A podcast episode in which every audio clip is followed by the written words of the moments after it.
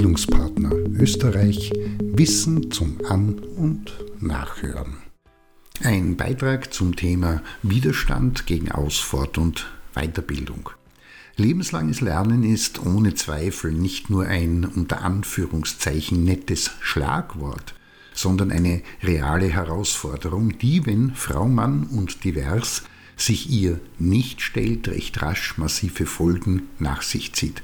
Keine Kunst oder große Herausforderung für Bildungsarbeitende ist es, Menschen für Ausfort- und Weiterbildung unabhängig davon, ob im freien Markt oder betriebsintern zu gewinnen, welche die Notwendigkeit der laufenden Bildung erkannt haben, dafür Aufmerksamkeit, Ressourcen und Zeit reserviert haben und auch gerne aufsuchen.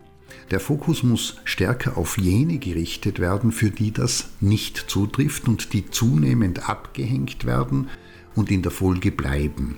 Die Frage ist, was sind die Ursachen und Hintergründe für den Umstand, dass diese, nennen wir es einmal, Lust, sich weiterzubilden, nicht bzw. noch nicht geweckt ist.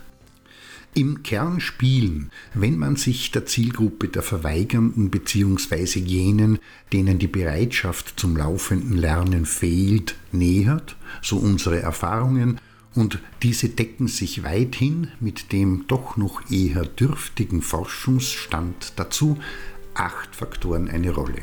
Erstens biografische Hintergründe und damit in Verbindung mehr denn weniger schlechte Erfahrungen mit Lernen, und allem, was damit im Zusammenhang steht. Das muss nicht persönlich, sondern kann auch über Familie, Freunde, Bekannte oder Kolleginnen und Kollegen vermittelt sein.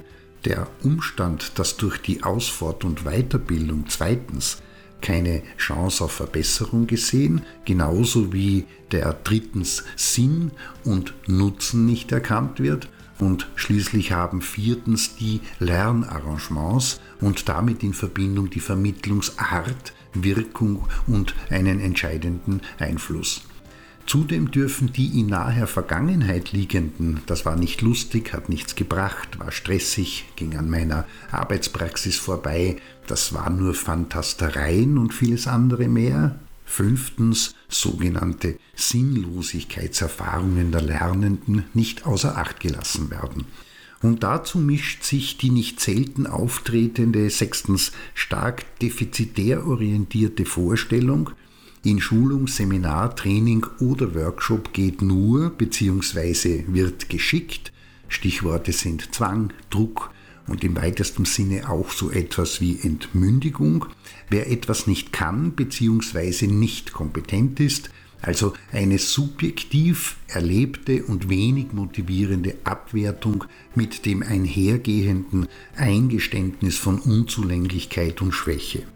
Auch nicht übersehen werden darf der Aspekt siebentens Selbstüberschätzung, also ich schaffe das ohne Hilfe und brauche keinen externen Input, der sich häufig dann einstellt, wenn die Betroffenen in der Einschätzung ihres Bildungsstandes und den damit verbundenen Fertigkeiten und Kompetenzen in der Vergangenheit allein gelassen wurden beziehungsweise im betrieblichen Kontext häufig anzutreffen, in der Vergangenheit es so gefordert wurde und gewesen ist. Und schlussendlich darf achtens die aktuelle Lebenssituation nicht übersehen werden, in der die Lernenden sich befinden, heißt, besteht beispielsweise persönlicher Partnerschafts- oder Familien, finanzieller wie auch beruflicher Stress, sinkt die Bereitschaft zur Ausfort- und Weiterbildung enorm, da aus verständlichen und nachvollziehbaren Gründen wenig Ressourcen für Bildung freigemacht werden können.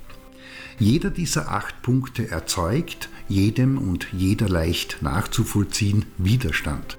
Tritt ein Aspekt auf, ist das an sich schon eine Herausforderung und sind mehrere gleichzeitig gegeben, dann umso mehr und stärker, beziehungsweise das Problem, das sich daraus für die Vermittlungs- und Bildungsarbeit ergibt, schwer und manchmal kaum bis auch gar nicht zu lösen.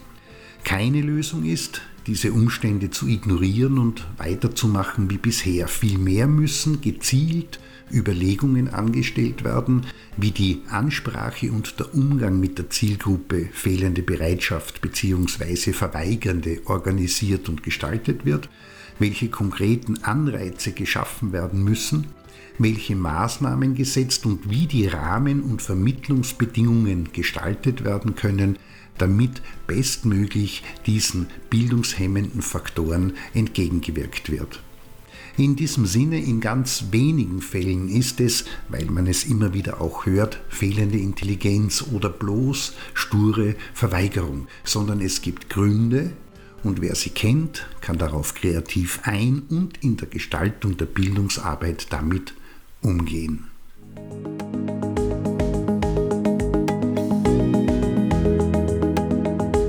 Das war Bildungspartner Österreich Wissen zum An- und